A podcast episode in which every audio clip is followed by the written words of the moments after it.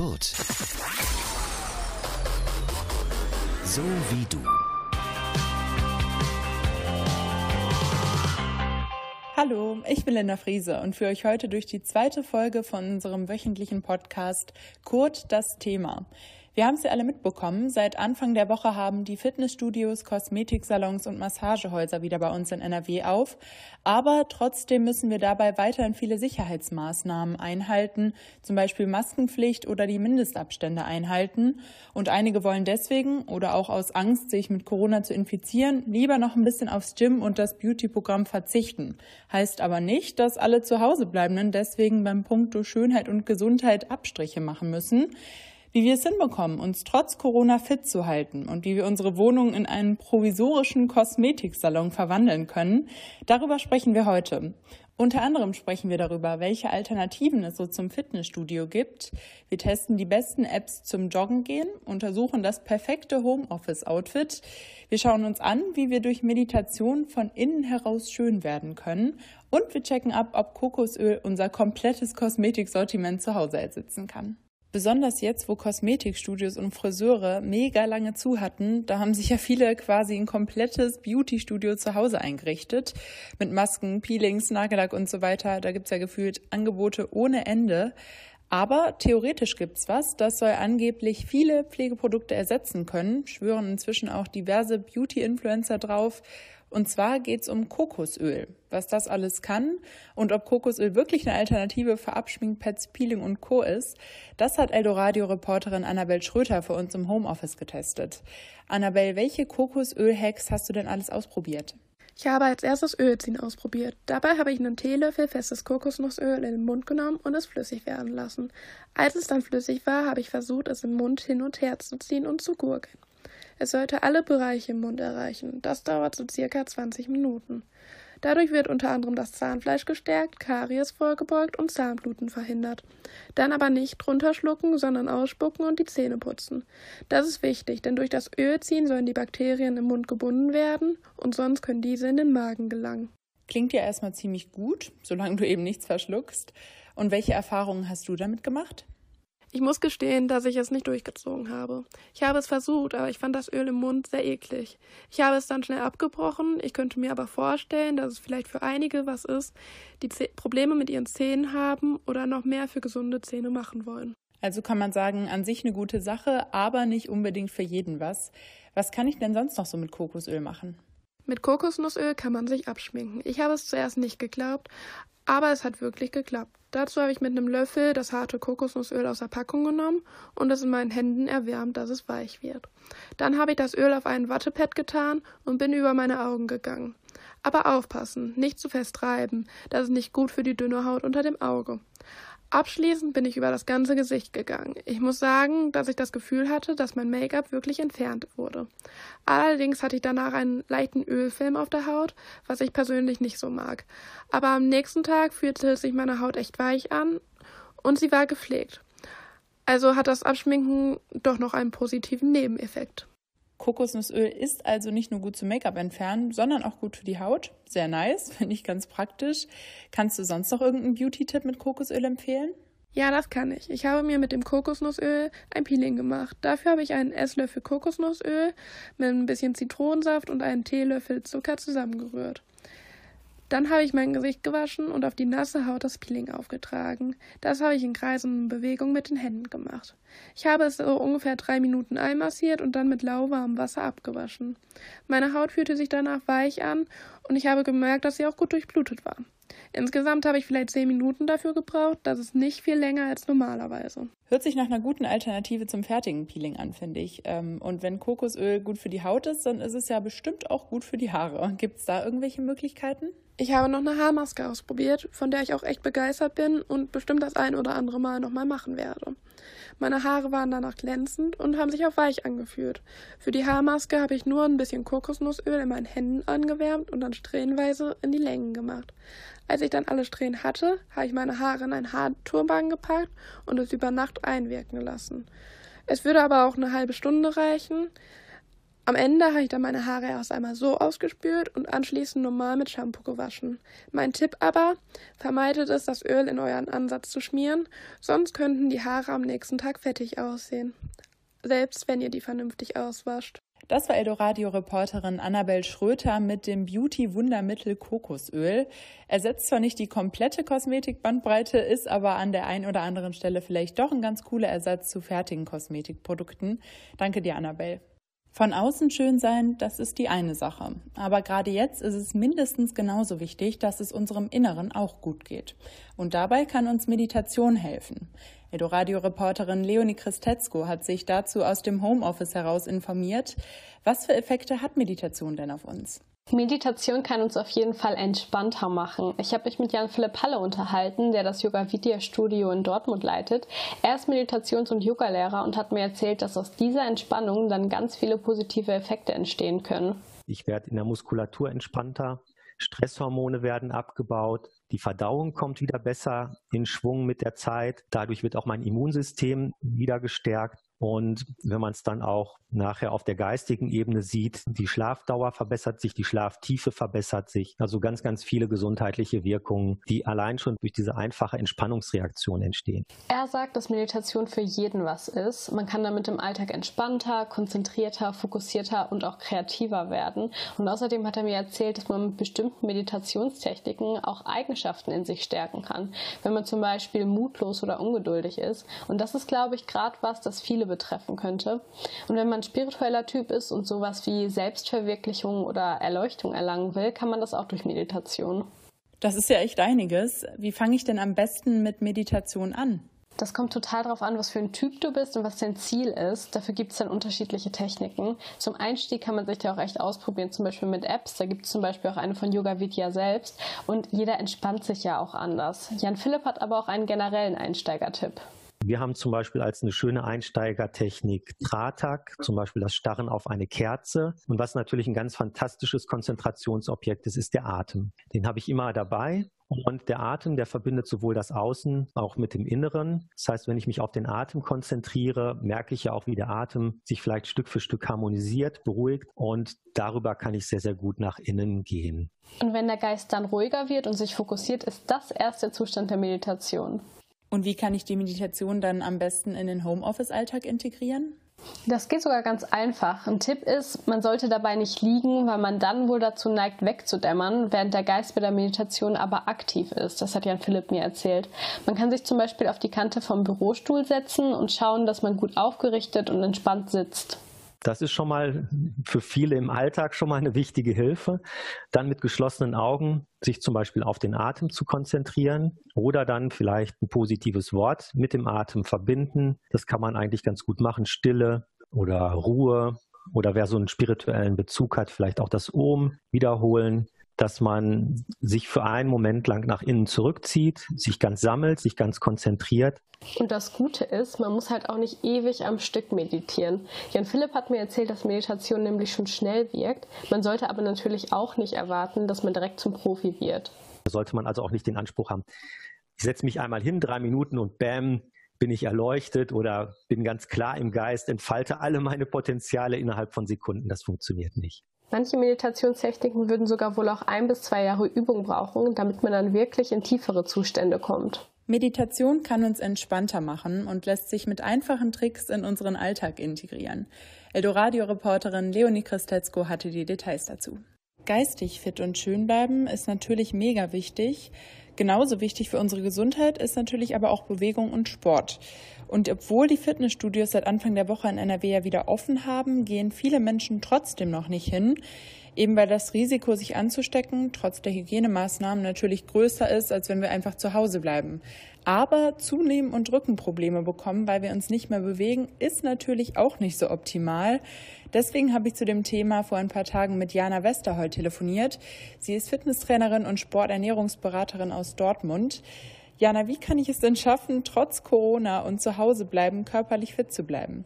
Da wir natürlich immer noch die Möglichkeit haben, rauszugehen, bleibt es uns natürlich nicht verwehrt, draußen im Wald mal einen Dauerlauf durchzuführen oder sich mal das Fahrrad zu schnappen. Wem das zu stupide ist, der kann super mit Sprints arbeiten oder gewisse Bodyweight-Übungen auch im Lauf mal integrieren. Wer dahingehend aber vielleicht was für seine allgemeine Beweglichkeit oder für sein Körpergefühl tun will, den kann ich Yoga nur echt ans Herz legen.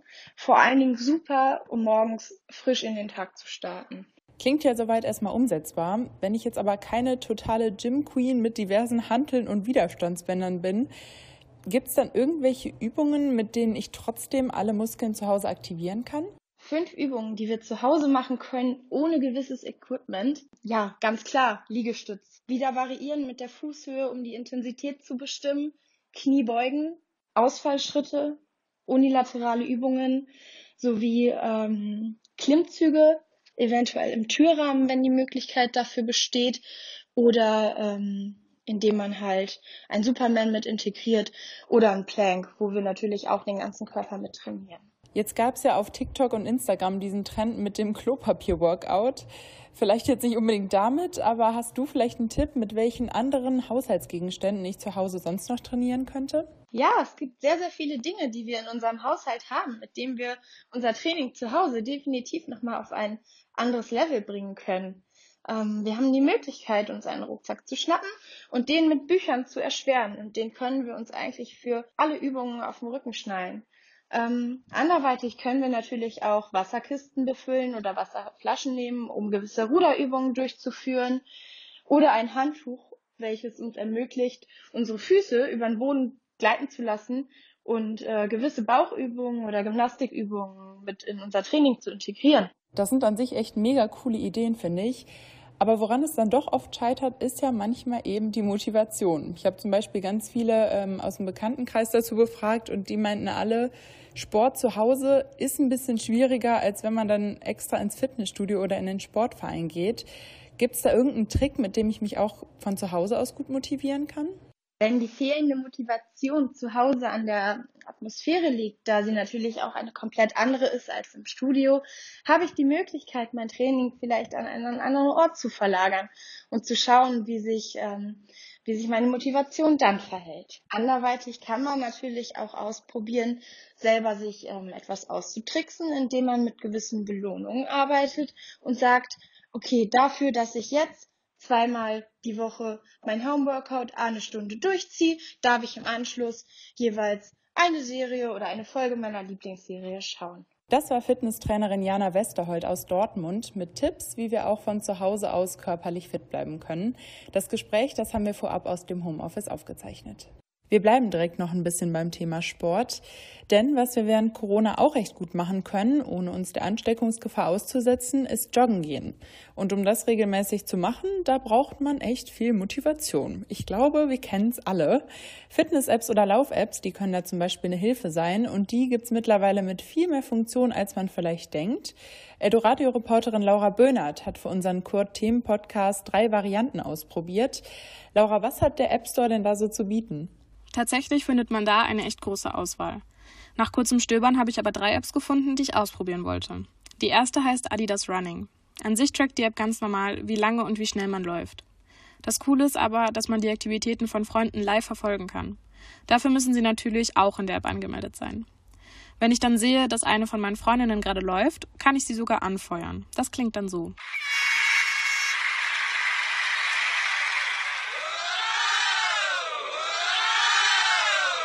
Mit der zweiten App kann man beim Laufen sogar Geld spenden, was ich ziemlich cool finde. Mit jeder Meile, die man läuft, spendet man automatisch an wohltätige Organisationen. Die App Charity Miles kommt ursprünglich aus Amerika. Deutsche Alternativen sind gerade in Arbeit. Klingt ja schon mal ganz vielversprechend. Was hast du noch so gefunden? Etwas für Fans von The Walking Dead. Es gibt da nämlich noch eine App, in der man von Zombies verfolgt wird. Die heißt Zombie Run. In der App ist quasi eine Art Hörbuch integriert. Während dem Laufen erfüllt man dann Missionen während einer Zombie-Apokalypse. Ein Hörbuch über Zombies während dem Joggen kann ich mir ehrlich gesagt noch nicht so ganz vorstellen. Wie genau läuft das ab? Das ist gar nicht so komisch, wie es klingt. Vor dem Laufen wählt man in der App eine Mission aus. Wenn man will, kann man im Hintergrund auch seine eigene Musik abspielen. Wenn alles eingestellt ist, startet die App die Mission und man kann loslaufen. In der ersten Mission ist man in einem Helikopter auf dem Weg zu einer Menschensiedlung. Der Heli stürzt aber ab und man ist auf einmal umgeben von Zombies. Zombies detected. Run,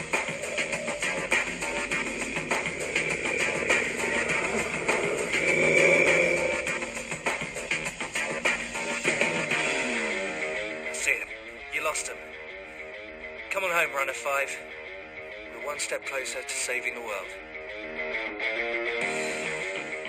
Wenn man das hört, dann muss man sprinten. Ist man zu langsam und wird erwischt, ist die Mission vorbei. Also wenn ich sowas höre, dann würde ich wahrscheinlich auch sprinten. Jetzt hast du ja auch noch von Charity Miles erzählt. Wie genau funktioniert diese App denn? Beziehungsweise an wen gehen die Spenden und wer zahlt dafür? Die Spenden zahlt man nicht selber. Unternehmen können Werbung in der App kaufen. Anstatt diese Anzeigen dann zu bezahlen, stellen sie aber einfach das Geld für die Spenden bereit. Wenn ich mich registriere, suche ich mir eine Charity aus.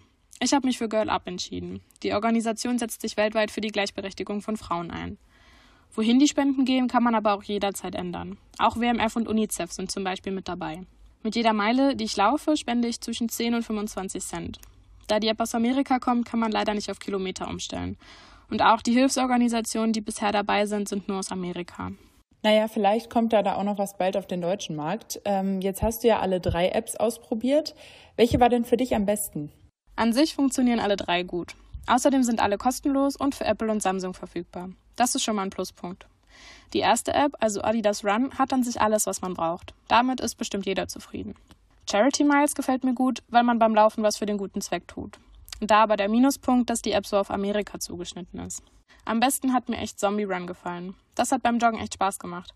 Bei den Zombies habe ich mich einmal sogar richtig erschrocken. Nach dem Laufen war ich dann so gespannt auf die nächste Mission, dass ich mich sogar gefreut habe, wieder laufen zu gehen.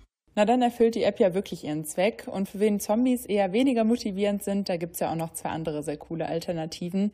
Eldoradio-Reporterin Laura Böhnert hat die Lauf-Apps für uns im Homeoffice getestet. Danke dir, Laura. Wie wir trotz Corona zu Hause geistig, beautytechnisch und körperlich schön und fit bleiben, das wissen wir jetzt inzwischen. Aber wie sieht's beim Thema Styling aus, beziehungsweise beim Thema Kleidung? Jogginghose und Schlabbershirt sind im Homeoffice ja schon eine sehr gemütliche Sache. Vor allen Dingen, wenn man eh nicht raus muss.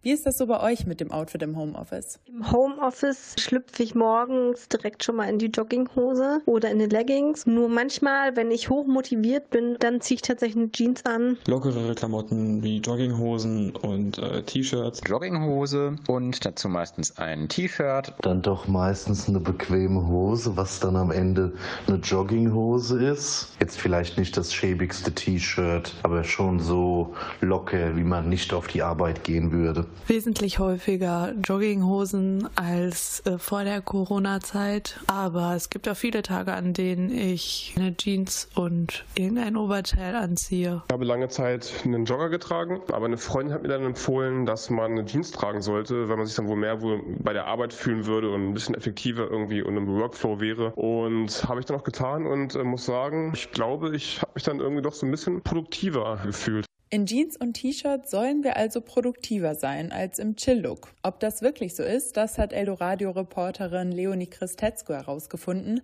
Leonie, was genau kann die Wahl unserer Kleidung denn verändern? Also Kleidung verändert zum Beispiel, wie intelligent wir auf andere wirken. Das heißt, wenn es um Seminare geht, in denen man Noten bekommt und vielleicht sogar eine mündliche Prüfung macht, ist es gar nicht mal schlecht, sich über seine Klamotten Gedanken zu machen. Was wir tragen, beeinflusst nämlich nicht nur, wie intelligent andere uns einschätzen, sondern auch ihre Einschätzung darüber, was wir erreichen können. Das haben Dorothy Beeling und Elizabeth Williams untersucht. In dem Experiment mussten Lehrerinnen und Lehrer Schülerinnen und Schüler aufgrund ihrer Klamotten einschätzen. Und wenn die Schülerinnen und Schüler eine ausgebildete ausgeblichene Jeans mit Löchern anhatten, ein T-Shirt und ungeschnürte Tennisschuhe, wurden sie als weniger intelligent eingeschätzt, als wenn sie sich wirklich herausgeputzt haben. Ich meine, jetzt kann man ja denken, okay, aber meine Leistung spricht ja trotzdem eigentlich für sich. Aber es gibt auch Untersuchungen zu sogenannten sich selbst erfüllenden Prophezeiungen und die besagen, dass Lehrerinnen und Lehrer wegen solchen Erwartungen Schülerinnen und Schüler auch voreingenommen bewerten könnten. Und das kann dann ja auch negativ sein. Okay, das klingt weniger gut. Dann sollten wir im Zoom-Call vielleicht vielleicht doch ab und an mal was Schickeres anziehen. Verhalten wir uns denn noch anders, wenn wir was anderes tragen? Wir nehmen uns auf jeden Fall anders wahr. Bettina Hannover und Ulrich Kühn haben das untersucht. Bei dem Experiment mussten sich Studierende entweder formell oder lässig kleiden und wurden dann gefragt, wie sie sich selbst einschätzen. Und dabei kam dann raus, dass wer formelle Sachen anhatte, sich auch eher mit formellen Merkmalen identifiziert hat. Zum Beispiel genau zu sein oder kultiviert zu sein. Und so war es dann auch umgekehrt.